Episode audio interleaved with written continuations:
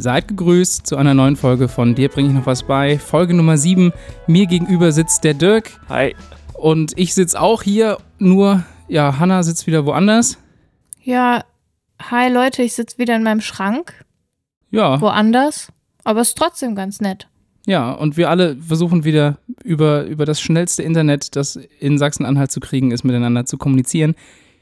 Diese Folge ging es oder geht es um Schieflage, aber bevor wir anfangen, muss ich noch eine Kleinigkeit ausbessern. Beim letzten Mal ist was passiert und zwar habe ich in den Tipps, in meinen Tipps davon erzählt, dass die Deutsche Post einen Dienst anbietet, womit man kostenlos Rücksendeetiketten für Elektroschrott ausdrucken kann. Dieser Dienst wurde, und ich, es ist äh, einfach schlechtes Timing, kurz nachdem die Folge hochgeladen wurde, eingestellt. Electro Return heißt das und der wurde eingestellt. Tut mir leid, wird nicht wieder vorkommen. Nächstes Mal hoffe ich, dass die Deutsche Post das einfach nicht macht. Ja. Ja, jetzt habt ihr schon wieder was gelernt. Genau, dass es diesen Service nicht mehr gibt. Das ist schon mal das Erste, was wir gelernt haben. Sehr gut. Aber erste Folge, wir fangen an mit Schieflage. Erste Folge? Erste Habe Folge. ich erste Folge gesagt? Ich meine, erste, aktuelle Folge. aktu aktuelle Folge, genau. Ich habe euch nämlich eine Geschichte zu erzählen. Und zwar die Geschichte von Violet Jacob. Und das ist eine Geschichte, die ich gehört habe und ich habe jetzt mich tatsächlich damit länger befasst und ich kann sie immer noch nicht glauben. Und deswegen war ich mir sicher, dass es euch genauso vom Hocker hauen wird. Jetzt machst du mich aber neugierig. Und zwar ist Violet Jacob am 2. Oktober 1887 in Argentinien geboren, als Kind von irischen Einwanderern. Und ihr Vater starb relativ früh und daraufhin ist dann diese Familie dann nach England gezogen. Ihre Mutter wurde dann auch sehr krank und daher hat sie sich entschieden, die Schule, die sie besucht hat, in England zu verlassen, äh, um in die Fußstapfen ihrer Mutter zu treten und wurde mit 21 Jahren Stewardess. Und da fängt die Geschichte der Schieflage von Violet Jacob an. Und zwar Oh. hat sie mindestens oder hat sie mehr als einmal Schieflage erleben müssen. Sie fing 1910 äh, auf der RMS Olympic an zu arbeiten. Das war zu dem Zeitpunkt das größte zivile Schiff der Welt. Und es gibt auch eine Klasse, die nach der Olympic benannt wurde, die sogenannte Olympic-Klasse. Die Olympic kollidierte dann am 20. September 1911 mit dem Kriegsschiff HMS Hawkeye, aber sank zum Glück nicht. Das heißt, da hat sie das erste Mal Glück gehabt, dass sie in Schieflage geraten ist, beziehungsweise das Schiff, das Schiff aber nicht untergegangen ist und sie das dann halt auch alles überlebt hat. Das war also jetzt ihre erste Schieflage. Am 10. April 1912 bestieg sie dann auch wieder als Stewardess ein weiteres Schiff. Und zwar die RMS Titanic. No. Genau, und dann kann man oh, sich überlegen, wirklich? wo die, wo die Geschichte jetzt so langsam hinführt. Und zwar sank ja dann die Titanic Ja. am 14. April 1912. So, und das war jetzt dann tatsächlich die zweite Schieflage, die Violet Jacob erlebt hat. Glücklicherweise hat sie aber überlebt, indem sie in dem Rettungsboot mit der Nummer 16 Platz gefunden hat und dann halt auch überlebt hat. Krass, Ich Genau. hab Gänsehaut, ist das voll scary. Violet Jacob war dann sehr traurig, weil sie ihre Zahnbürste auf, an Bord der Titanic vergessen hat. Und diese Zahnbürste wird auch noch eine wichtige Rolle spielen im Verlauf jetzt der Geschichte. Noch kurz zur Titanic. Äh, die Titanic ist übrigens in zwei Stunden und 40 Minuten untergegangen. Und es gibt eine Animation auf YouTube, die quasi in Echtzeit zeigt, wie dieses Schiff äh, untergegangen Das ist. heißt, da hocken sich Leute für zweieinhalb Stunden vor, vor den Rechner und gucken sich an, wie die Titanic Könntest du sinkt. machen, ja, oder du Okay. spielst es mit doppelter Geschwindigkeit oder vielleicht Mhm. sogar mit, weiß ich nicht, 16-facher Geschwindigkeit ab. Okay. um das mal so zu sehen. Ja, die, die Geschichte von Violet Jacob geht aber tatsächlich noch weiter. Im Jahr 1916 bestieg sie dann wiederum ein weiteres Schiff, die HMHS Britannic. Diesmal als Krankenschwester, denn es war halt der Erste Weltkrieg und die Britannic wurde halt als Lazarettschiff eingesetzt. Am 21. November 1916 wurde dann die Britannic von einer Mine getroffen und sank innerhalb von 50 Minuten. Mit an Bord war wieder Violet Jacob.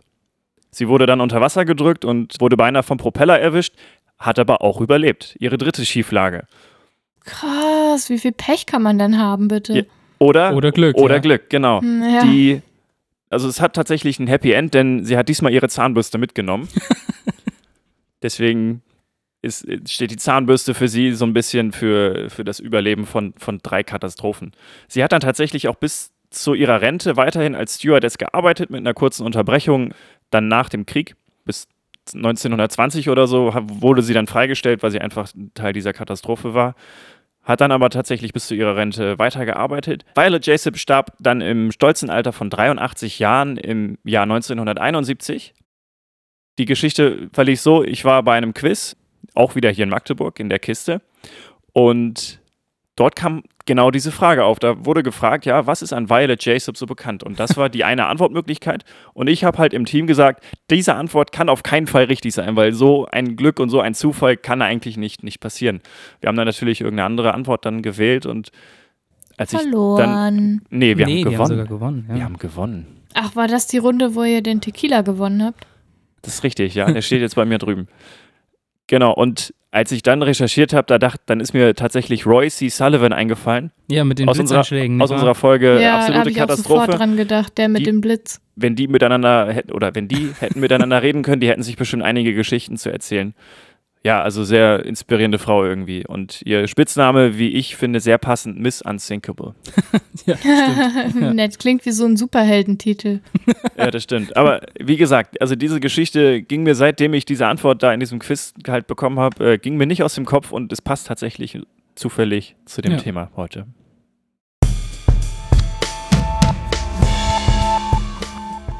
Bei Schieflage muss ich direkt an die Sectio Caesaris denken, den Kaiserschnitt. Und zwar deshalb, weil es eine unbedingte Indikation gibt und das ist die Schieflage oder die Querlage des Kindes im Mutterleib. Also da muss auf jeden Fall ein Kaiserschnitt gemacht werden. Genau. Kann man nicht probieren, das Kind irgendwie durch Rütteln und Schütteln wieder, wieder gerade zu kriegen? Ja, es gibt so eine, äh, die sogenannte äußere Wendung, wo man versuchen kann, das Kind quasi noch mit dem Kopf nach unten zu legen. Aber ab einer gewissen Schwangerschaftswoche ist das einfach zu risikobehaftet, weil die Nabelschnur sich um den Hals des Kindes legen könnte. Also kann ich direkt rein, reinschreien, das Ähnliche ist mir auch passiert. Ich bin auch Kaiserschnittkind, aber ich habe mir natürlich auch den Bauchraum geteilt. Aber soweit ich weiß, gab es auch dort Probleme mit Wirken von Kinderhälsen, und zwar meinem. Und deswegen war ein Kaiserschnitt wohl eine sinnvolle Entscheidung. Ich wollte diese Gelegenheit gerne nutzen, mit euch mal kurz die Kontroverse des Kaiserschnitts zu diskutieren. Und zwar heißt der Kaiserschnitt Sectio Caesaris, weil angeblich Caesar himself dadurch zur Welt gekommen ist. Man hält das aber mittlerweile für eine Lüge, weil seine Mutter noch sehr lange an seiner Seite war und ihm zur Seite stand und damals sind Frauen praktisch immer an den Kaiserschnitten gestorben, verblutet oder durch Infektion. Und erst 1881 gelingt quasi der erste Kaiserschnitt on purpose. Einfach deshalb, weil ein kluger Mann auf die Idee gekommen ist, auch die Gebärmutter wieder zuzunähen. Man muss sich mal vorstellen, Ah. bis 1881 Ich haben sie die sagen, Frauen ja. zwar aufgeschnitten, aber nur die Haut wieder vernäht. Clever. Vor allen Dingen, das ist ja tatsächlich sehr spät. Also wenn Ja. tatsächlich Kaiserschnitt jetzt so vor 2000 Jahren ungefähr schon vollzogen wurde und dann ist man irgendwie 2000 Jahre nicht auf die Idee gekommen, da auch alles wieder zuzunähen. Okay, das ist tatsächlich sehr spät. Das ist wahnsinnig spät. Mittlerweile ist es so, dass durch den Kaiserschnitt die Müttersterblichkeit in den letzten Jahrzehnten auf ein Minimum reduziert wurde. Also das heißt, in erster Linie rettet der Kaiserschnitt Leben, und zwar Leben des Kindes und auch der Mutter. Mhm. Allerdings haben sich die Kaiserschnitte auch in den letzten zwei Jahrzehnten mehr als verdoppelt und es steigt immer weiter. Ja, ist das Und- nicht so, dass das manche inzwischen auch machen, weil sie quasi dem Schmerz der Geburt entgehen wollen? Genau, es gibt diverse Gründe, warum Kaiserschnitte vorgenommen werden. Also in den seltensten Fällen in Deutschland ist es zumindest so, dass die Mütter sich selber dafür entscheiden, einen Kaiserschnitt haben zu wollen. Nur 2% der Kaiserschnitte entstehen aufgrund von Wunsch. Generell werden aber 32 Prozent aller Kinder durch Kaiserschnitt in Deutschland entbunden. Krass, ein Okay. Drittel. Also da, da, da entscheiden dann quasi die Ärzte und sagen, es wäre für das Kind und für die Mutter am besten, einen Kaiserschnitt durchzuführen. Genau, und die Frage ist Okay. halt, warum entscheiden die, kind äh, die Die Kinder? das? Kinder, das, ein bisschen früh, die klopfen dann zweimal klopfen, Kaiserschnitt, einmal klopfen, normale Geburt, oder? Die Frage ist, Nach welchen Kriterien entscheiden die Ärzte, wann ein Kaiserschnitt vorgenommen werden muss und wann nicht? Wenn man sich zum Beispiel Brasilien anguckt, Brasilien ist das Land mit der höchsten Prozentzahl von Kaiserschnitten auf der Welt. Das heißt, 54 Prozent aller Kinder kommen per Kaiserschnitt auf die Welt. Das heißt, mehr Kaiserschnitte als natürliche Geburten. Und in Rio Krass. alleine sind es 85 Prozent aller Kinder. Was? Okay, What? das ist heftig. Das ist total abgefahren. Brasilien ist aber auch ganz an der Spitze, wenn es um Schönheits-OPs geht. Das hatte ich gerade auch im Kopf. Es geht darum, den Körperkult quasi zu Ja. bewahren. Vor allen Dingen in Rio, das ist so eine Show auf Stadt und das ist irgendwie total wichtig, dass man gut ausschaut. Also irgendwie fühlen sich die Frauen vielleicht auch unverletzter durch den Kaiserschnitt als durch die natürliche Geburt, was ja total Wirklich? aberwitzig Der ist total, ist ja eigentlich genau andersrum. Absolut. Abgefahren ist aber, dass man mittlerweile in Rio 5000 Euro zusätzlich zahlen muss, wenn man eine natürliche Geburt will. What? Nee, Und natürliche. zwar- ich dachte gerade, jetzt kommt, wenn man Kaiserschnitt will, gerade Nee, weil das so viele machen. Wenn man aber eine natürliche okay. Geburt will. Und zwar deshalb, weil ja da ständig einer da sein muss. Unter Umständen dauert so eine Geburt ja über Ja. 24 Stunden. Vor allen Dingen, wenn man Erstgebärende ist. Ja. Und das kostet einfach Personal. Krass. Und deswegen ja, muss 24 Stunden ist schon. draufgezahlt werden. Italien ist übrigens an der Spitze in Europa. 38 Prozent aller Kinder kommen per Kaiserschnitt auf die Welt. Und ganz interessant ist auch, dass in China das Wirtschaftswachstum mit der Kaiserschnittrate parallel zueinander gestiegen ist. Ja, obwohl das jetzt eine Frage von Korrelation und Kausalität ist. Aber ja, Wie immer, ja. weiß ich nicht, ob. Ja. Also man setzt quasi die erhöhte Kaiserschnittrate mit einem juristischen und ökonomischen Druck in Zusammenhang. Ja. Was schade ist, weil das ja eigentlich was ist, was nur mit Mutter und Kind zu tun haben sollte. Ja. Und deswegen habe ich gedacht, gucken wir uns mal kurz an, wann der Kaiserschnitt tatsächlich nötig ist und wann eigentlich nicht. Und ein, einer der Punkte, warum der Kaiserschnitt nötig ist, ist eben diese Schieflage des Kindes. Darüber haben wir ganz am Anfang schon gesprochen. Dann gibt es natürlich noch Infektionen des Fruchtwassers, zu großer Kopf des Kindes für das Becken der Mutter, eine Plazentaablösung, die Nabelschnur um den Hals und so weiter. Das sind alles Indikationen, in denen auf jeden Fall ein Kaiserschnitt nötig ist, um das Kind zu retten. Es gibt dann noch so relative Indikationen, bei denen aber immer mehr und auch immer gerne in Deutschland mittlerweile auch Kaiserschnitte gemacht werden. Und zwar ist das die Steißlage, also das Kind liegt mit dem Popo quasi nach unten Ja. und nicht mit dem Kopf. Zwillingsgeburten, ein vorheriger Kaiserschnitt und so weiter. Und das sind quasi die Indikationen, in denen, bei denen die Ärzte abwägen müssen, ist ein Kaiserschnitt nötig oder nicht. Und es wird sich einfach häufig für den Kaiserschnitt entschieden, weil er erstens juristisch sicherer ist für die Ärzte und die Für Ärztinnen. die Hebamme? Oder? Nee, für die Ärzte und die Ärztinnen. Also erstens Okay. braucht man keine Hebamme mehr. Okay, ja klar. Die wird quasi eingespart. Und zweitens hat sich noch nie jemand beschwert, dass ein Kaiserschnitt zu viel gemacht wurde.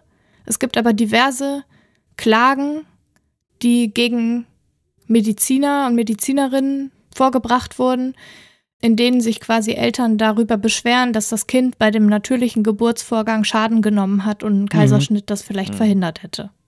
Wobei ich jetzt ja auch letztens gelesen habe, dass das super wichtig für, die, für das Kind sein soll, durch diesen Geburtsgang zu gehen, weil es dort mit den, mit den Mikrobiom der Mutter in Kontakt kommt und das die Abwehr des Kindes stärkt. Deswegen hat sich ja dieser Trend des, äh Gott, wie heißt es, Vaginal Dipping, heißt es, glaube ich, auf Englisch, entwickelt, dass man sagt, selbst wenn ein Kind nicht auf natürlichem Wege zur Welt kommt, wird es erstmal in so Sekret gedippt, damit es quasi die, den Schutzmechanismus der Mutter abbekommt.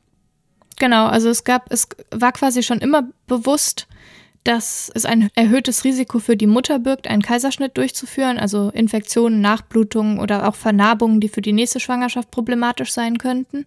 Aber für das Kind dachte man immer, das ist sicherer für das Kind, weil es gibt zum Beispiel keinen Sauerstoffmangel während der Geburt, ähm, wenn das Kind im Geburtskanal hängt, keine Problematik mit der Nabelschnur XYZ.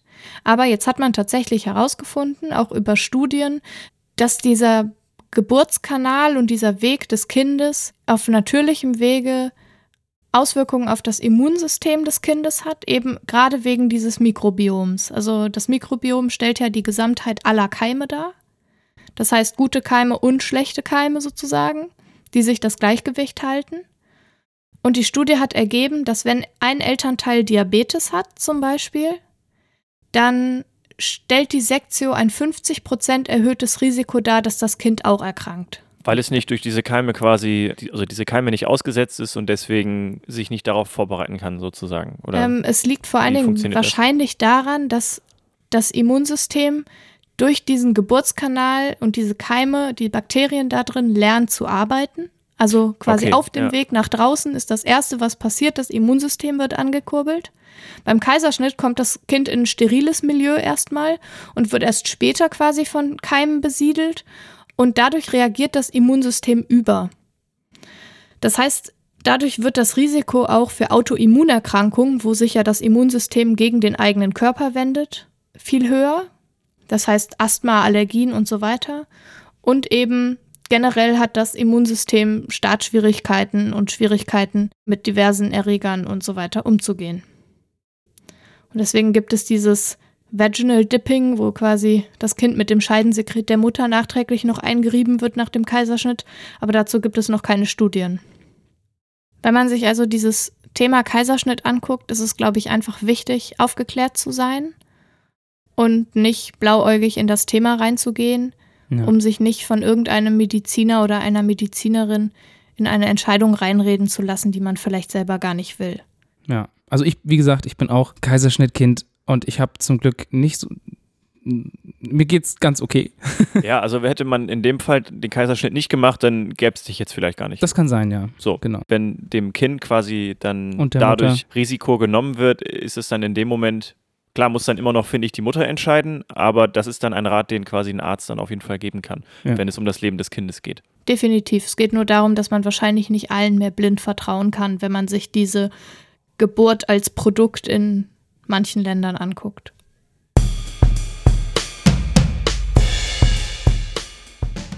Wenn es um schiefe Sachen geht, denke ich meistens eigentlich direkt an den schiefen Turm von Pisa. Also ich war selbst mal da. Zum Glück gibt es von mir. Ja, zum Glück gibt es von mir kein Foto, wo ich quasi neben dem Turm stehe und so tue, als ob ich den halte. Wie ich war tatsächlich mal da und habe dann nicht dasselbe Foto gemacht, sondern ich habe die Leute fotografiert, ja. die so tun, als ob sie da sich anlehnen würden. Ja, genau. Also es ist wirklich schlimm. Ja. Man kann da schon hingehen und sich das angucken, ist schon ganz nett. Sonst lohnt sich die Fahrt dorthin eigentlich nicht so sehr. Gibt viel schönere Gegenden dort in der Nähe. Aber der Torre Pendente di Pisa, wie er eigentlich auf Italienisch heißt, wenn man es richtig ausspricht, der ist mit seinen 4 Grad Neigung eigentlich gar nicht mal so schief. Also kurz mal Zusammenfassung, der Turm war eigentlich mal als Glockenturm geplant für den daneben stehenden Dom. 1173 wurde er angefangen zu bauen. Nee, man hat angefangen, den, den Turm zu bauen, so. Und als die dritte Etage gebaut wurde, hat man gemerkt, dass der sich ein bisschen anfängt zu neigen, was daran lag, dass der Boden, also das Fundament hat sich verformt durch die Last des Turmes, weil es einfach kein besonders guter Boden dafür war. Und dann kam glücklicherweise, sag mal so, glücklicherweise Krieg. 100 Jahre lang hatte man kein Geld und keine Zeit gehabt, an dem Turm weiterzubauen, was gut war, weil dann hat sich das Fundament verfestigen können. Also der Boden darunter quasi? Genau. Ja, okay. Und dann hat man weitergebaut, hat aber dafür gesorgt, dass quasi die Seite, die nicht schiefe Seite. Die nicht, quasi die nicht, ja, sagt man das so? Ich weiß, ich weiß nicht. Die, nicht. Man hat quasi die eine Seite höher gemacht als die andere, um diese Schiefe auszugleichen. Und deswegen sieht der Turm, auch wenn man sich ihn auf Fotos anguckt, selbst wenn er gerade wäre, relativ schief aus, weil man halt versucht hat, das auszugleichen. Und als er dann fertig war, hatte der Turm eine Schieflage von etwa 5,5 Grad. Celsius? Oh, wow. Aber man hat dann angefangen, den zu sanieren, gar nicht mal so lange her. Und inzwischen hat er gerade mal eine Neigung von 4 Grad. Könnte man immer noch meinen, ist relativ viel, aber Rekordhalter ist tatsächlich der Capital Gate Tower in Abu Dhabi. Das ist aber nicht ganz fair. Also der Turm ist relativ hoch und neigt sich um unglaubliche 18 Grad. Der wurde aber wahrscheinlich. Genau, der ist relativ so neu. Ja, der ja, wurde klar. absichtlich so gebaut und sieht auch beeindruckend aus. Aber man macht einen Unterschied zwischen Türmen, die absichtlich schief sind und Türmen, die unabsichtlich schief sind. In Bologna gibt es doch auch so einen Turm, der total schief steht. Ja, genau, da gibt's die, das sind so Zwillingstürme, die so genau, schief stehen. Genau, und einer von denen ist so schief. Aber Rekordhalter ist Deutschland, wer hätte es gedacht? Denn in Deutschland gibt es den Turm von Surhusen. Ich weiß jetzt nicht, ob ich Ich das musste mir richtig... schon die ganze Zeit auf die Zunge beißen. Ja, Richtig, ja. genau, in Ostfriesland, ja klar. Ja, da kommt nämlich der Dirk her aus der Gegend. Ein kleiner Ort in Ostfriesland. Dieser Turm neigt sich um 5,19 Grad, hat also einen Überhang von knapp zweieinhalb Metern. Ist natürlich auch kleiner als der Turm von Pisa, hat nur so 27 Meter. Aber der hat es damit ins Guinness-Buch der Rekorde geschafft, als quasi der schiefste, nicht geplante, also nicht, nicht als schief geplanter Turm, Turm. gebaute Ja, Turm okay. der Welt. Ist aber umstritten, denn es gibt noch den schiefen Turm von Dausenau. Der liegt äh, an der Lahn in Rheinland-Pfalz und der hat eine Neigung von 5,22 Grad.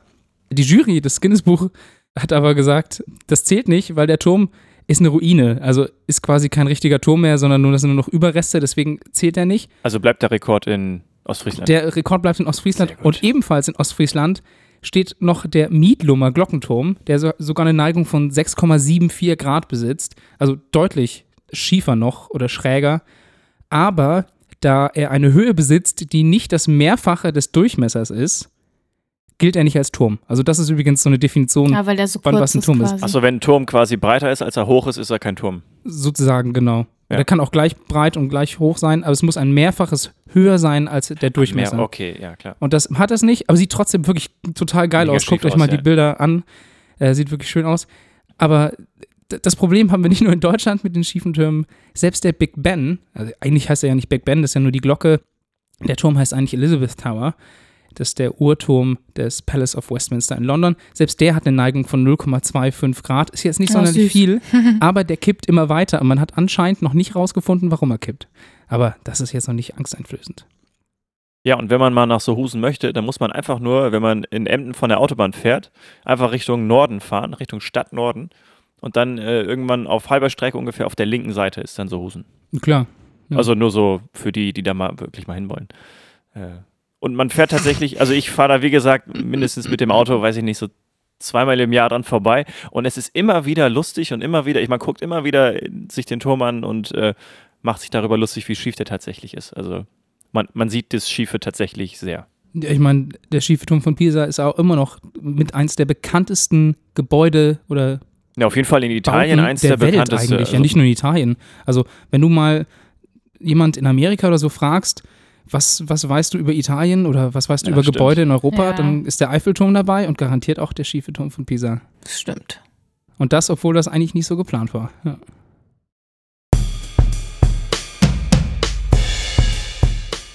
Habt ihr euch nicht auch schon immer gefragt, warum zwischen dem 7. Jahrhundert und dem 10. Jahrhundert historisch so wenig passiert ist? Also ja, ich immer. Also ich habe mich eigentlich noch nie gefragt, aber Doch, seit Deu- ich Anno Domini spiele, frage ich mich das. da werden dann, wird dieser Zeitraum übersprungen einfach, oder? Nee, aber es passiert halt nicht so viel. Also es gibt einen deutschen Historiker, der heißt Heribert Illig und der hat sich genau diese Frage gestellt.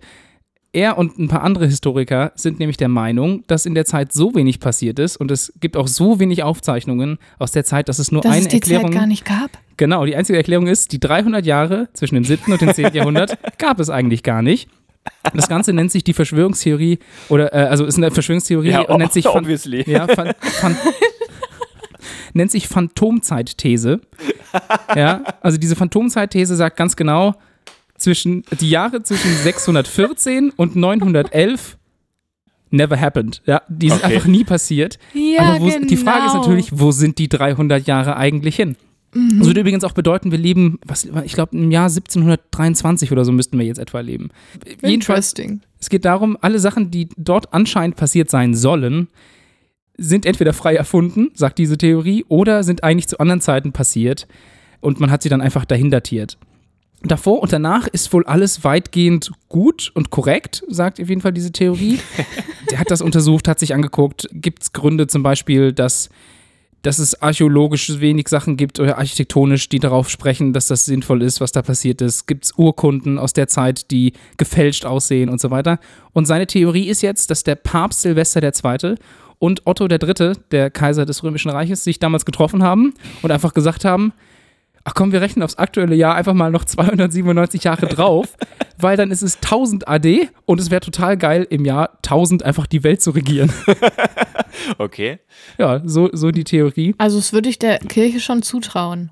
Also in der damaligen Zeit auf jeden Fall. Ja, Ja. Genau. Mit dem Medici und mit allem drum und dran da. Ja, Ja. stimmt. Und der stützt das halt mit mehreren Belegen, die er anscheinend gefunden hat. Es gab ja tatsächlich, Ja, äh, Belege in Wechsel. Anführungszeichen. Ja, ja. Ne? Also, es ja. gab ja tatsächlich einen Wechsel vom äh, Julianischen auf den, zum- ja. also vom Julianischen auf den Gregorianischen Kalender. Und da gab es Umrechenfehler. Ich glaube, es wurden so zehn oder elf Tage wurden quasi unter den Tisch fallen gelassen. Das reicht aber nicht, um das, um das komplett zu belegen. Er sagt aber eben halt auch, dass einige Dokumente anscheinend absichtlich gefälscht worden sind, was man an, an dem Unterschied der Schrift wohl sehen kann. Er sagt außerdem auch noch, dass viele, vor allem viele Bauten eigentlich in der Form gar nicht in diesem Jahr gebaut hätten werden können, sondern das muss Jahre, Jahre später passiert worden sein, weil man das Wissen noch gar nicht hatte. Naja, der Großteil der Wissenschaft widerspricht ihm natürlich. Das Ganze gilt eben als Verschwörungstheorie. Es gibt nämlich genügend muslimische und chinesische und sonst wo Aufzeichnungen, die ganz klar und ganz gut belegen, dass das eigentlich zeitlich alles passt. Ja, ja, aber Ra- das ist ja nicht bei uns passiert und deswegen. Na, vielleicht, ja. Aber es lässt, also es lässt sich schon alles ganz gut verknüpfen. Und zusätzlich kommen ja so Sachen wie Radiometrie, also Radiokarbonmethode oder auch Dendrochronologie, also dass man sich die Ringe von Bäumen anguckt, um quasi das Mhm. Alter zu bestimmen. Und das scheint alles soweit zu stimmen. Das beruhigt mich jetzt aber. Und auch so Sachen wie, dass man Münzen hat, wo ja die damaligen Kaiser sich alle über die Jahrzehnte quasi verewigt haben. Das Ja. scheint alles Sinn zu ergeben und insgesamt geht die Wissenschaft davon aus. Und nicht nur Historiker, sondern auch Astronomen. Die gesamte Wissenschaft Also ist sich geht- eigentlich ja. einig und das sind jetzt nur ein Ja. paar freitredende. Naja, Ja. also es gibt schon Begründungen. Es gibt mehrere Fälle, wo man sagt, historisch muss man aufpassen, ob das Ja. alles soweit stimmt. Aber mal geschwind 300 Jahre unter den Tisch fallen Äh, zu lassen, ist, glaub schon mal bisschen, sehr gewagt. Äh, ja. Das, das Krasse ist, es gibt so Webseiten wie phantomzeit.de oder so, da kann man dann Artikel lesen wie 53 Argumente für die Phantomzeit-These und es gibt noch ein Heft, was dieser Heribert Illich immer noch herausgibt. Also der lebt noch und der verfasst jeden Monat ein Magazin, das heißt Zeitsprünge und dort sammelt er quasi weiterhin seine Belege und seine Theorien, Hm. warum wir eigentlich nicht schon 300 Jahre weiter sind, als wir wären. Ja, willkommen 1723. Das ist so schade, dass so Menschen, auch bei der Flat Earth Theory, dass da so viele Leute so viel Energie reinstecken, dass wenn man, wenn die das einfach in sinnvolle Dinge, diese Energie in sinnvolle Dinge stecken würden, dann äh, weiß ich nicht, hätten wir schon Krebs wahrscheinlich geheilt und sonst was. Also Das das, ist so, so schade eigentlich. Ja. Und ja. Die sind auch so davon überzeugt, die wollen, glaube ich, uns gar nichts Böses, die sind einfach nur sehr davon überzeugt. Das ist halt so, Ja. Also ich Ja. würde das jetzt nicht gleich, gleichsetzen mit, mit so Flat Earthern. naja, Aber- 300 Jahre aus der Geschichte zu. Äh, Naja, also, kannst du das beweisen, Dirk? Ja, Kannst du also, kannst du beweisen? dass die Erde eine Kugel ist? Jetzt ja, da hier gibt es wirklich tolle Versuche, die man machen kann. Mit Ja, das- so das stimmt. Ja, ja, klar. Äh, F- Foucault, Fossoischen Falcoischen Pendel, Nicht Falcoisch, nee. Aber Fo- Fossorisch, Foucaultisch, ich weiß es nicht. Ne, Ist, mit ja. dem Pendel auf jeden Hängt Fall. doch ist- hier im Jahrtausendturm.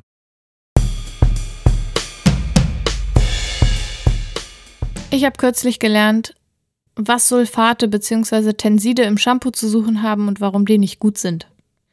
Und zwar wissen wir ja schon ein bisschen länger jetzt, dass Shampoo mit Silikonen nicht so super gut ist für die Haare und die Kopfhaut. Das ist ja schon länger bekannt und man liest auch immer wieder auf den Shampooflaschen ohne Silikone und Parabene. Silikone dienen einfach nur dazu, die Haare weich zu machen und legen sich wie so ein Mantel um die Haare und isolieren die quasi. Das heißt, da kommt nichts mehr dran.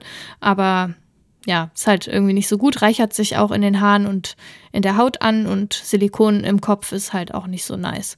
Ist das ein Film von Till Schweiger? Silikone? Silikon im Kopf. Klingt so ein bisschen so. Ja, Im, und im dann, Kopf vor allen Dingen. dann habe ich mich jetzt damit beschäftigt, was denn die Sulfate eigentlich in den Inhaltsstoffen sollen. Und die Sulfate sind Fettlöser und auch die Schaumgeber im Shampoo. Das heißt, wir wollen ja alle immer wahnsinnig gerne viel Schaum haben, weil das zeigt ja, dass es gut wäscht, was ein bisschen albern ist, aber so ist Und es weil halt. es Spaß macht. Genau. So, Jetzt genau, hab ich's Vor gesagt. allem macht Spaß. Endlich Ja, mal, ja. und diese Sulfate trocknen aber die Haare aus, weil sie quasi die Fette, die auch nötig sind, quasi auf den Haaren einfach runternehmen. Also und- diese Schutzschicht der, der Kopfhaut Genau. quasi auch. Ja. Genau, also der Talg, den man quasi auf der Kopfhaut hat, der verteilt sich ja über die Haare und das ist auch gut. Damit bleiben die Haare halt stabil, biegsam und gesund. Und die Sulfate, die lösen einfach auch diese Fette von der Hauoberfläche und machen die Haare dadurch spröde. Man erkennt diese Sulfate an dem Namen Sodiumlauretsulfate. Also Sulfate steht häufig auch dran. Manchmal ist es auch Lauryl oder wie auch immer. Es gibt auch ein paar mildere, aber immer noch umstrittene Varianten, die sich dann Sodium-Kokosulfate nennen. Die sind dann aus Kokosöl hergestellt zum Beispiel oder ja, aus Palmöl. Und es gibt aber auch gute Alternativen, die man daran erkennt, dass sie als Glykoside, Glucoside, die Sodium-Kokylglutamate oder so in der Art gekennzeichnet sind auf dem Etikett und die sind quasi auf Zuckerbasis. Das heißt, es sagen, ist immer noch Zucker, ein ne? ja. Fettlöser drin. Sorry, Tim, gleich. Es ist immer noch ein Fettlöser drin und äh, gibt auch immer noch Schaum, aber es ist besser für die Haare. Also, was ich jetzt raus erkannt habe, Sulfat ist ja Schwefel, ne? Das heißt, Genau. sobald da Schwefel dran beteiligt ist, ist es schlecht. Sobald mir jemand aber Zucker in die Haare schmiert, ist gut. Genau. So, Und- so So, einfach. so einfach kann es sein, ja. Ja gut, Genau, das sind natürlich das dann auch Verbindungen, die dann andere ähm, Fähigkeiten haben. Also ich glaube nicht, dass du einfach Zuckerwasser machen könntest und dir dann. Nee, natürlich nicht. Da kannst du dir So geile Eis Punkerfrisur machen, ja, genau. aber ja, nee, klar. Genau, was ist halt gar nicht so einfach zu, zu finden, so ein Shampoo, was diese Sulfate nicht hat. Und vor allen Dingen, wenn man keinen Verpackungsmüll haben will und quasi auf so feste Shampoo-Bars umsteigen will, ist es derzeit auf dem Markt quasi noch unmöglich. Den Research habe ich nämlich heute für euch gemacht. Es gibt nur eine Firma, die das macht und die stellt gerade nicht her. Aber wenn man Plastik kaufen möchte, kann man sich zum Beispiel an Veleda Hafer-Shampoo halten. Hafer-Shampoo, also aus, Ja. aus Hafer. Hafer? Ja. Okay. Ich weiß nur, es gibt eine YouTuberin, die ich ab und zu gerne gucke. MyLab nennt sich der Channel. Und sie hat das ausprobiert, sich die Haare mit, äh, Roggen mit, mit Roggenmehl zu waschen. habe ich genau. auch. Und danach, danach noch Essig drüber machen. Und Genau, die Kombination aus den Sachen, genau, sorgt quasi auch für gutes Haar. Und Ja. Ist das so ein Getreideding? Also ich habe mal davon gehört, dass man halt auch die Haare gut mit Bier waschen kann zum Beispiel. Ja, kann man auch. Ja. Äh, es geht um die ist ja auch- Tenside, die da drin sind. Genau, Ne? und da sind ja auch vielleicht eine ähnliche Verbindung, wie es jetzt, keine Ahnung, bei, bei Hafer oder bei Roggen, weil da ja auch ein Getreide drin ist in dem Bier. Könnte ich mir vorstellen. Oder? ich muss das Video nochmal gucken, bevor ich hier irgendeinen Quatsch Ja, erzähle. ich weiß es auch nicht natürlich, aber das würde, das würde den Kreis schließen.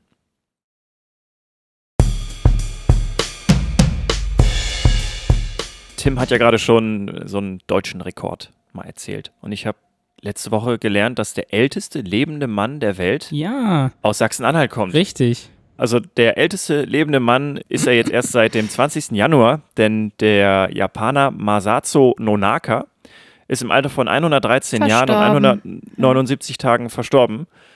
Genau. Und da habe ich auch irgendwie so gemerkt, dass diese Langlebigkeit so ein Rekord ist, den man aus eigener Kraft quasi gar nicht erreichen kann. Das heißt, der vorherige Rekordhalter muss halt wegsterben. Damit, damit man dann- keinen damit man dann diesen Rekord quasi beim kriegt. Altern, ja. Genau, richtig. Und es handelt sich um, um Gustav Gerneth, der Tag der Veröffentlichung des Podcasts äh, 113 Jahre und 110 Tage alt ist.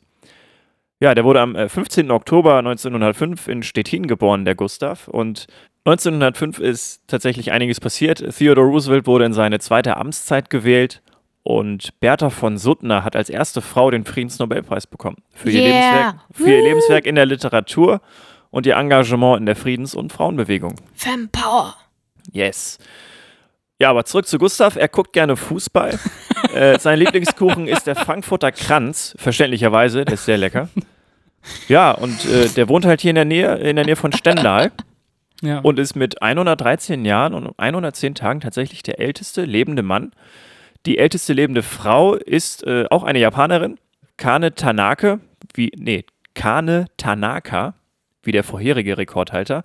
Und sie ist 116 Jahre und 30 Tage alt. Oha. Wo liegt der aktuelle Rekord? Weltrekord Ja. äh, bei 122 Jahren Freaking und hell. 164 Tagen Jeanne Calment, älteste Person aller Zeiten, eine Französin, bei der es aber gerade so ein bisschen umstritten ist, ähm, ob sie tatsächlich so alt geworden ist, weil es gerade so diesen, also da wurde nochmal recherchiert und irgendwie kam dann raus, dass ihre 300 also, Jahre verloren gegangen sind. Genau, richtig. Genau, sie ist eigentlich 422. nein, nein. Dass sie relativ früh gestorben ist und dann durch ihre Tochter quasi ersetzt wurde. No way. Ja, habe ich im Zuge dessen halt auch dann nochmal so herausgefunden, würde ich jetzt erstmal in Frage stellen, ob das Okay. tatsächlich so ist. Ja, aber der Gustav Gerneth, 113 Jahre, 110 Tage, der ist auf Solide. jeden Fall noch, noch fit, gedanklich, kann seine Tochter im Kopfrechnen schlagen, guckt gerne Fußball und ist anscheinend ein ganz fitter Typ noch. Dirks bestes Land der Welt.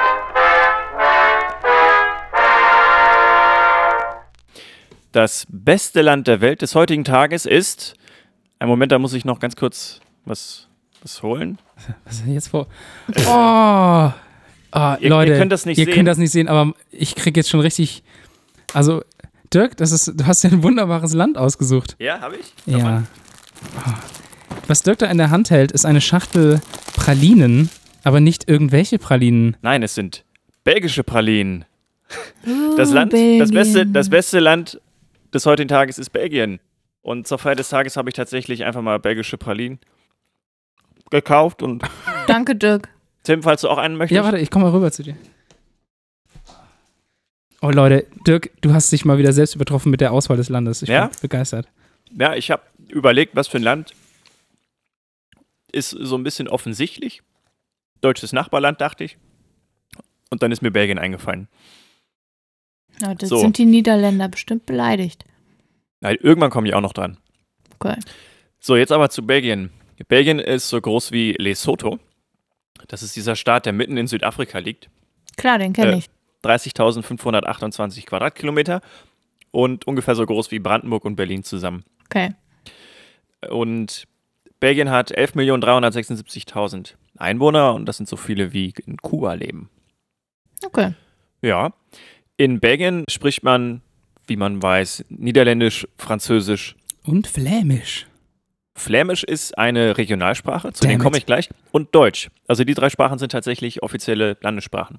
Ja, Regionalsprachen gibt es halt auch, und zwar die Romanisch oder das Romanisch-Lothringisch, dann das Champ Champenois, Limburgisch, Mhm. Luxemburgisch, Ripuarisch, Picardisch, Was? Also wie- wie, wie- bei Star Trek? wie Picard? Der, Picard, genau. Okay. Und Wallonisch. Ich glaube aber nicht, Das dass hast es du mit dir doch Picard jetzt irgendwas. ausgedacht. Nein, habe ich nicht.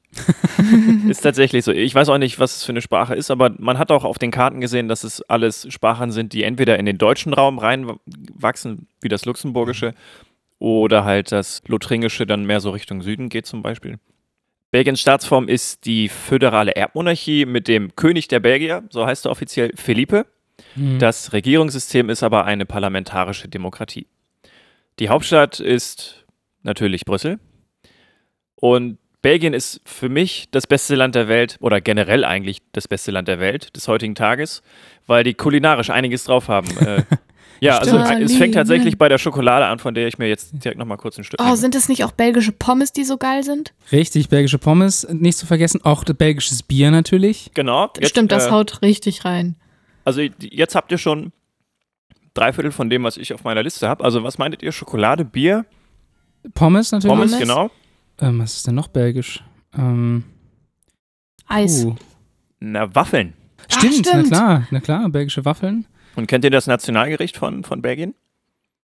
Nee, Moule Frites. Miesmuschel mit Pommes. stimmt. mit drin. Aha, Stimmt. Wirklich? Krass. Ja, Hab ich noch nie von gehört. das isst man tatsächlich in ganz Belgien. Also äh, an der Küste, klar, ist ob, Ja. an der Küste halt am meisten, Muscheln genau, halt, ja. richtig. Boah, da hätte ich Äh, richtig das zieht Bock sich aber bis ins. Land, bis ins Land rein. Mm, lecker. Genau, wenn ihr mal in Belgien seid, dann solltet ihr auf jeden Fall Brügge besuchen. Und sterben? Ah nee, scheiße, das Brügge sehen und sterben natürlich. Ah, Aber äh, der, der, der Wille zählt. ja. Der Wille zählt. Ich war tatsächlich schon mal in Brügge mit meiner kleinen Schwester. Ich war auch schon mal da. Und es war wirklich, wirklich sehr schön. Welchen Ort ich auf jeden Fall auch noch äh, besuchen möchte, ist Barle-Nassau beziehungsweise Barle-Hertog. Das ist ein Ort an der belgisch-niederländischen Grenze. Und diesen Ort macht was ganz Besonderes aus. Der Ort besteht nämlich aus 26 verschiedenen Teilen, wovon 22 Teile belgische Exklaven auf dem niederländischen Grund sind. Das heißt, das sind einzelne kleine Teile des Ortes, die eigentlich auf niederländischem, niederländischem Staatsgebiet sind, aber halt zum Staat Belgien gehören. Okay. Genau. Und davon gibt es insgesamt 22 Stück. Und wenn man sich mal die Karte von diesem Ort anguckt, dann könnte man meinen, dass es absolut verrückt ist. Also wirklich, es sieht aus wie so ein Flickenteppich. Naja, kann ich mir vorstellen. Und das Lustige ist, wenn man von der Ordeelstraat, das ist eine Straße, die da durchführt, von Nordosten aus in den Ort hineinfährt, einmal durch, hat man insgesamt zwölf Staatsgrenzen überquert. sagen. Als ob. Ja, dann können wir nur hoffen, dass keiner von den beiden Ländern, also weder die Niederlande noch Belgien, die EU verlassen, weil sonst haben wir Dann Probleme haben die mit ein den echtes Zöllen. Problem, ja. Also das ist also es kann echt sein, dass dein Friseur in Belgien ist, dein Bäcker in den Niederlanden und du wohnst in, in Belgien und deine Freundin in den Niederlanden. Ja, gut, dass die auch alle beide Euro haben. Ja, auf jeden Fall. Das wäre noch richtig stressig, wenn du Ja. dann beim Bäcker mit, mit, Unterschiedlichen Währungen. mit unterschiedlichen Währungen dann. Ja, wobei, stimmt.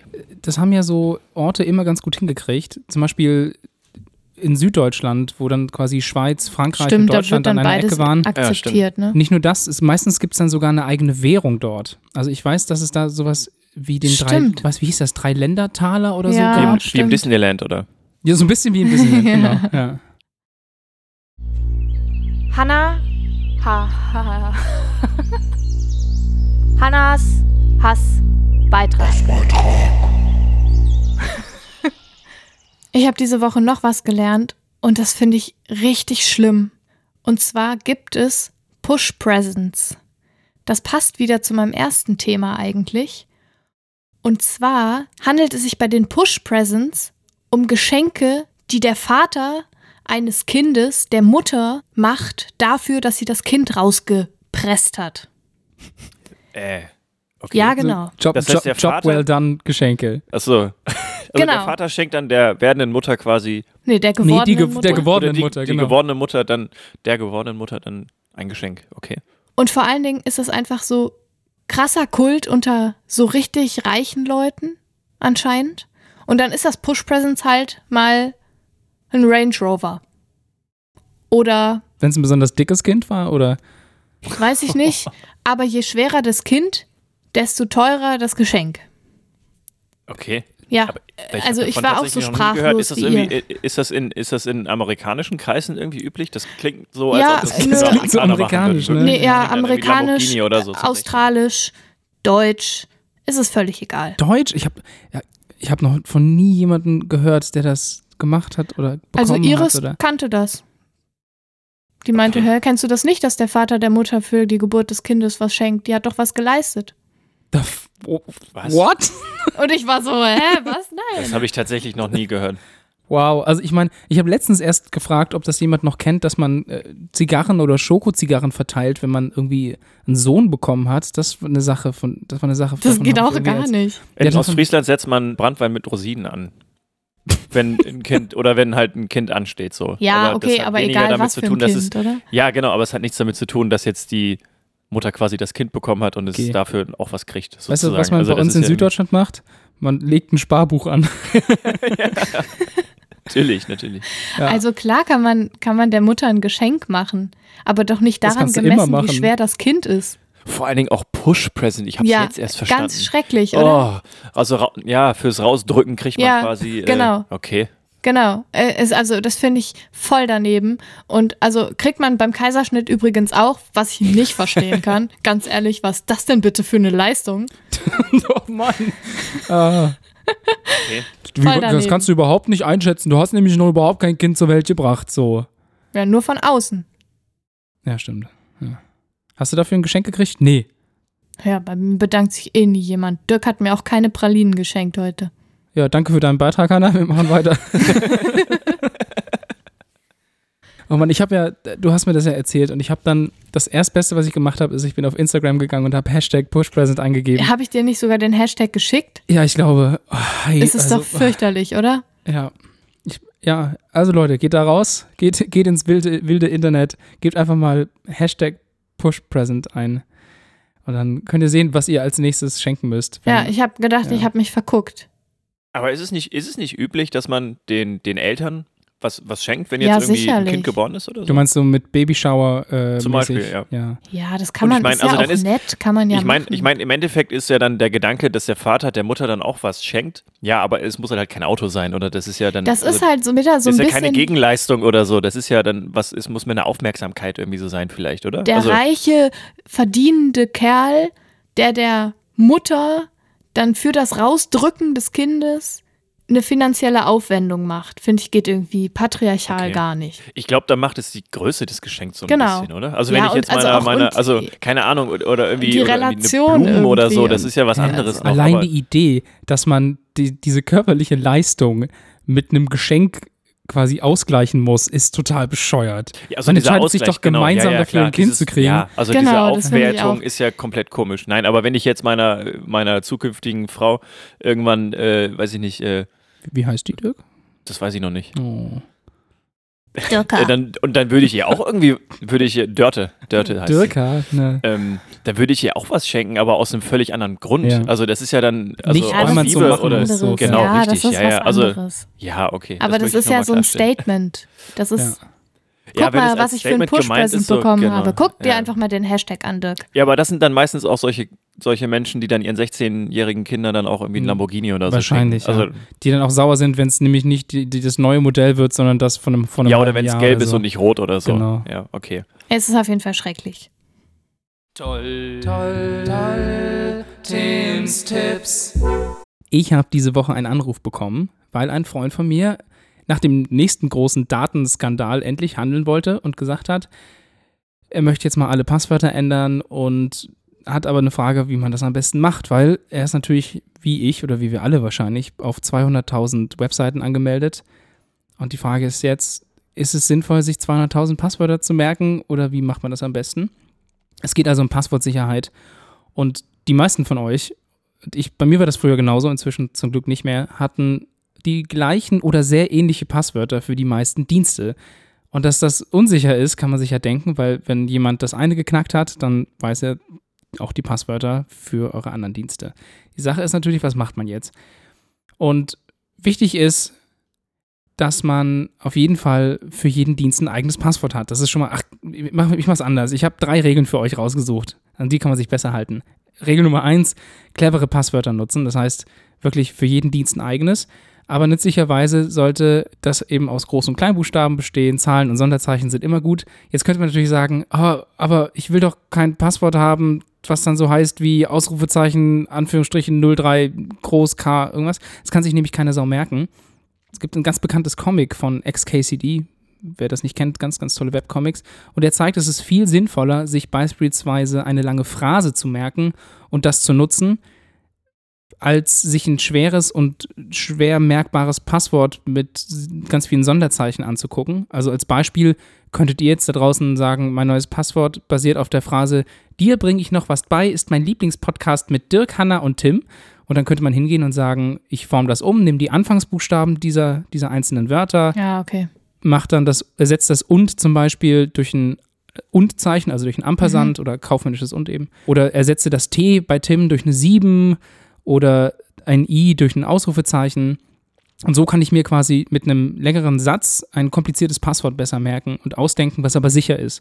Wichtig ist nämlich, dass man keine Wörter nimmt, die eben oft vorkommen. Das heißt, Namen der eigenen Geschwister oder so ist immer eine schlechte Idee. Oder das Wort Passwort ist immer eine schlechte Idee, weil es gibt da spezielle. 1, 2, 3, 4, 5. Auch eine schlechte Idee. Hm. Da gibt es halt so Verfahren, wie man das super leicht rausfinden kann und die diese Passwörter relativ leicht knacken können. Es gibt ja, ich glaube, so Algorithmen, die quasi dann Wörterbücher Dictionary quasi, Attacks heißt quasi das, ja. genau, die sich dann Wörterbücher als, als Beispiel nehmen. Ähm, ja, aber ich glaube, ich werde auf jeden Fall das Passwort nehmen, was du gerade gesagt hast. Ja, ist eine gute Idee. Nehmt das mal alle. glaube ich. Ja, das ist für meinen Bankaccount auch. ist wie dieser Ja, Postillon-Artikel, wo dran steht, da, bla bla bla bla, ist zum sichersten Passwort des Internets gewählt worden. Kann man das auch jetzt einfach nehmen. Naja, das war Tipp Nummer eins. Das ist eigentlich auch der wichtigste, weil der gilt auch für alle anderen Tipps, die jetzt kommen. Und zwar Nummer zwei ist die sogenannte Zwei-Faktor-Authentifizierung zu nutzen. Davon so wie bei PayPal, wo man dann eine SMS bekommt mit einem Code. Genau. Oder bei Facebook gibt es das inzwischen auch, wie eigentlich bei den meisten Diensten kann man das einschalten. Da ist es so, dass man quasi noch ein zweites Gerät braucht, um zu bestätigen, dass man wirklich die Person ist, die gerade versucht, sich anzumelden. Das heißt, wenn ich an meinem Rechner sitze und mich bei Facebook anmelde, bekomme ich über mein Handy bekomme ich eine SMS. Da steht dann ein Code drin oder ein Link und den muss ich bestätigen und erst dann kann ich mich tatsächlich einloggen. Blöd ist das natürlich, wenn ich Dienste nutze, die auch auf dem Handy sind. Also, Ja. ne, also wenn ich, wenn ich Online-Banking vom Handy aus mache und mir dann auch noch eine Mobiltan aufs Handy zuschicken lasse, dann ist natürlich die Ja, Zwei-Faktor-Authentifizierung oder wenn man nutzlos. unterwegs ist. Also wenn ich mich jetzt, also wenn ich unterwegs bin, kein anderes Gerät dabei habe, was ja meistens der Fall ist, dann bringt das ja wenig, weil dann kannst du den Service so ja gar nicht nutzen. Wenn du eine zwei, diese Authentifizierung quasi hast und irgendwie noch einen Laptop oder so brauchst, Ja. so dann das wird schwierig. Naja, aber meistens ist es ja so, dass wenn jemand versucht, dich zu hacken, dann hackt er dich nicht von deinem eigenen Handy aus, sondern der versucht sich so, von ja, woanders nee, klar, auf quasi ja. in deinen Account einzuloggen und damit du aber als jemand, der das Handy wahrscheinlich meistens bei sich hat, da dazwischen steht, gibt es diese Zwei-Faktor-Authentifizierung. Ah, okay. Und Punkt Nummer drei, Tipp 3. also ja, Tipp 3 ist nämlich einen Passwortmanager benutzen. Das ist auch der Tipp, den ich inzwischen am meisten gebe. Wir haben inzwischen so viele Passwörter, dass es wahrscheinlich wirklich sinnvoll ist, die irgendwo aufzuschreiben. Jetzt am besten nicht auf irgendwelchen Post-it-Zetteln, die dann am Kühlschrank kleben. Es gibt dafür Softwarelösungen. So Programme wie KeyPass, was auch kostenlos ist, oder auch OnePassword. Und das kann man sich vorstellen wie eine große Truhe, in der quasi, in der man alle Passwörter speichert und aber auch neue Passwörter generieren lassen kann, die sicher sind. Und dort ist einfach alles abgelegt. Und man braucht ein einziges Passwort, so eine Art Master-Passwort, mit dem das alles geschützt ist. Der große Vorteil ist davon, man muss sich nur noch ein einziges Passwort merken. Deswegen heißt die App OnePassword auch OnePassword, weil man braucht nur noch eins. Und Hm. Das heißt, äh, also diese Software ist auch relativ ausgereift. Das heißt, ich kann zum Beispiel auf meinem Rechner sagen, ich lasse diese Software laufen und die erkennt automatisch, dass ich mich irgendwo anmelden möchte. Dann gebe ich mein Masterpasswort ein und die Software fügt dann automatisch das Passwort ein, Ah, was quasi hinterlegt ist. Das heißt auch, dass du ich hast es dann quasi alles katalogisiert in einem Software, also in einer Software einfach drin, Genau. wo man dann im Notfall einfach reingucken kann. Richtig, aber meistens geht es auch darum, dass du das Passwort zum Teil einfach nicht mehr selber kennst, weil es so kompliziert ist und Ja. du merkst es dir nicht mehr auswendig, sondern diese Software regelt das für dich. Regelt dann diese, diese Software dann auch äh, quasi, wenn man ein Passwort ändern möchte? Weil das wird ja auch empfohlen, dass man in regelmäßigen Mhm. Abständen quasi Passwörter ändert. Wie, wie gut das geht das mit so einer Software, weiß ich nicht. Ich benutze eine andere, bei der ich das noch händisch mache. Hm, Okay. weil das einfach kostenlos ist. Und das synchronisiere ich dann quasi per, per Cloud auf meine verschiedenen Geräte, sodass ich immer an diese Datei rankomme und da, da alles hinterlegen kann. Der große Nachteil davon ist natürlich, wenn man, wenn irgendjemand dieses eine Passwort hat, Ja, dann eben. hat er all deine anderen Passwörter. Ja. Das ist der Ja. große Nachteil. Und wenn ich das eine große vergesse, habe ich, bin ich auch am Dann Arsch. hast du auch ein Problem, genau. Das ist der Nachteil von Passwortmanagern. Aber diese drei Tipps sind so mit das Wichtigste, wenn es darum geht, sich im Internet sicherer mit Passwörtern irgendwie auseinanderzusetzen. Ich persönlich bin inzwischen ein großer Fan davon, dass ich mir tatsächlich für jeden Dienst ein Passwort merken kann. Das heißt, meine Phrasen, die ich mir ausdenke, aus denen ich dann meine Passwörter generiere, sind tatsächlich so, dass ich die für jeden Dienst einfach weiß. Ähm, Hm. Die haben, ja, das, Erzähl nicht zu viel. ich erzähle nicht zu viel, genau. Was ich aber auch jetzt bei PayPal zum Beispiel auf dem, auf dem Handy gemerkt habe oder was da halt auch angeboten wird, ist, dass man das einfach mit einem Fingerabdruck Mhm. quasi entsperren kann. Weißt du, wie sicher das ist? Also im Ui, Endeffekt ui, ui. äh, ist ja Fingerabdrücke sind ja sehr fälschungssicher. Genau, es geht ja also Nicht um optimal, biometrische ab- Daten. Genau, richtig. Ja. Und das ist immer schwierig. Es gibt ja, ja unglaublich viele Studien dazu, die versuchen zu klären, wie einfach ist es, zum Beispiel bei, diesen, bei dieser Face-ID-Geschichte, die Apple eingeführt hatte. Ja. Wie leicht ist das, das quasi mit einer Maske oder mit einem Zwilling oder sonst was, das auszuhebeln? Und das ist schon relativ sicher. Auch die Wahrscheinlichkeit, dass irgendein Hacker zufälligerweise an alles rankommt, ist schon, also das ist schon sehr gering. Aber es gibt Mittel und Wege, also das, Naja, das, genau. das also die, auszutricksen. die Daten, die jetzt quasi in einem Fingerabdruck stecken, die sind ja irgendwo wahrscheinlich auf einem Server, liegen die ja. Wie mein Fingerabdruck quasi. PayPal Wahrscheinlich oder eher nicht. Ich Wahrscheinlich glaube, das wird- entschlüsselt in irgendeiner Form, aber das lässt sich ja dann auch wieder. Ich glaube, das, das liegt lokal auf, Auf dem dem Handy. Telefon, ne? Ja, genau, Okay, ja klar, das ist natürlich dann nochmal eine Nummer sicherer. richtig. Also das wäre Quatsch, wenn die das wenn das irgendwie durchs Internet geht. Das Also, aber dein Fingerabdruck Ja, also, liegt ja, natürlich ich- trotzdem in den USA zum Beispiel oder auch beim, wenn Ja. du mal eingereist bist Ja, oder klar, beim Customs, deutschen ja. Staat. Mittlerweile muss man ja seinen Fingerabdruck abgeben, wenn man einen Pass oder ein Stimmt, ja. Perso neu beantragt. Ich habe letztens einen Artikel gelesen, da ging es um eine Bestimmung, ich glaube, für Polizisten in Großbritannien. In, da stand drin, dass die Polizisten bitte nicht zu oft auf das Handy äh, gucken sollen, wenn, wenn sie ein Handy beschlagnahmt haben, äh, beschlagnahmt haben und es handelt sich um ein iPhone, was Face ID Ah. unterstützt. Ja. weil Face ID versucht irgendwie fünfmal oder so ein Gesicht zu erkennen und wenn dabei nicht das Gesicht zu sehen war, was es sucht, kann man es nur noch mit einem Passwort entsperren. Und man konnte irgendwie Leute dazu zwingen, sich ihr Handy anzugucken, Ja, oder? aber halt ja. eben nicht das Passwort einzugeben. Da gab es irgendwie so eine Sache. Weil das noch so, weil das halt noch alles neu ist. Es gibt für ganz viele Sachen noch Ja, keine so richtigen Bestimmungen. Gab Ja. ja. gibt ja auch Fälle, wo man an der, an der Grenzkontrolle in Amerika gezwungen wurde, äh, sich bei Facebook einzuloggen, um zu zeigen, mit wem man so Kontakt hat und so. Also Okay. äh, ganz weirdes Zeug. Ja, und, so ganz äh, ähm, koscher ist das nicht. Nee, Ja. auf jeden Fall. und ich habe auch gehört, es gibt Länder, in die darf man anscheinend mit äh, mit verschlüsselten Festplatten nicht einreisen. Ganz so ganz seltsame Sachen. Also ich habe das Gefühl, da herrscht noch viel Aufholbedarf, was so, was so Regelungen angeht. Aber ihr seid wahrscheinlich am sichersten, wenn ihr euch einfach komplizierte, lange Passwörter ausdenkt, die ihr euch aber zur Not auch merken könnt. Und zur Sicherheit vielleicht in so einen Passwortmanager schreibt mit einem ultra langen Passwort.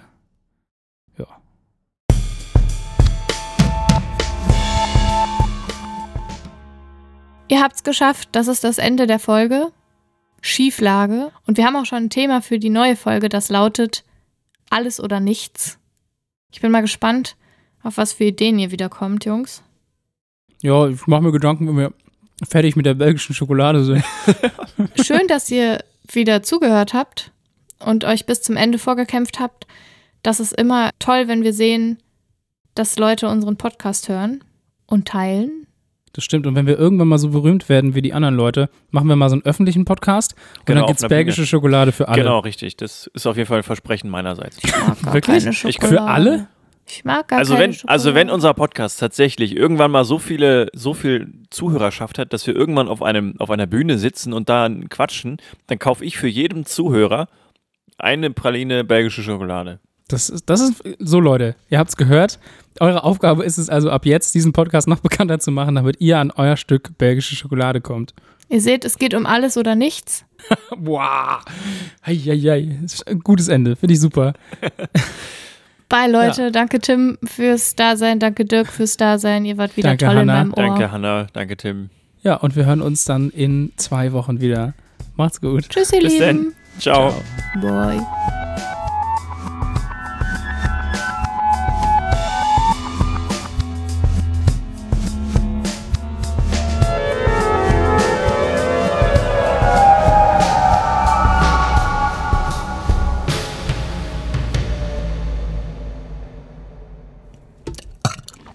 Bitte? Was war das denn jetzt? Da kam so ein seltsames Geräusch über die Leitung. Du War sollst aufhören, dich zu. Oh, Leitungswasser. Oi, oi, oi, oi. Oh.